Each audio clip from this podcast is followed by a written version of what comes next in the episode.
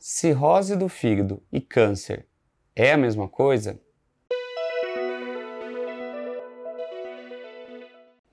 Olá, eu sou Marcos Gouveia, sou cirurgião do aparelho digestivo e hoje a gente vai falar um pouquinho sobre cirrose e câncer hepático.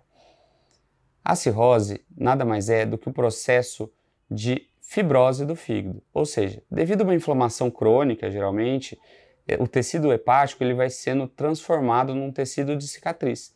E como a gente sabe, né, só a gente lembrar às vezes de um machucado que a gente fez, aquela área que foi cicatrizada, ela fica mais dura. E aquele, aquele parênquima, aquela parte do, do, do órgão que fazia as funções, é substituída por essa, por essa cicatriz.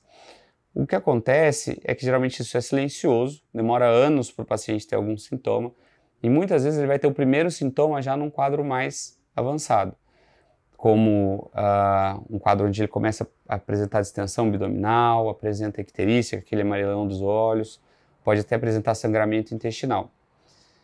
É importante saber que tanto pela fibrose quanto pelas causas da fibrose, dessa inflamação, seja ela por vírus, seja por álcool, seja por doença autoimune, essa, uh, o paciente apresenta um risco aumentado para ter o câncer do fígado, um câncer primário.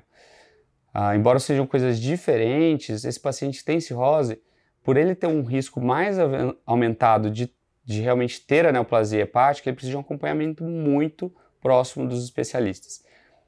Nesse acompanhamento vão ser realizados exames periódicos, como exames de imagem, ultrassom, ressonância e também exames laboratoriais, para ver a função do fígado, quanto fazer um rastreio de possíveis neoplasias que possam aparecer no, nesse órgão.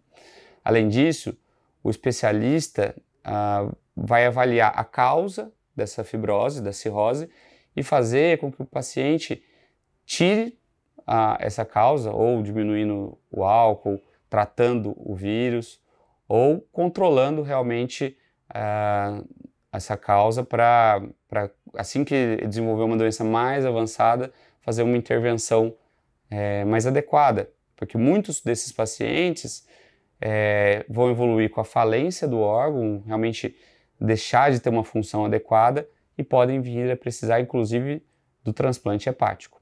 Então, se você tem dúvidas ah, quanto a um diagnóstico, a alguma lesão que apareceu no fígado, procure um especialista. E se essa informação for importante para você, é importante para alguém que você conheça, curta, compartilhe e nos siga para mais informações.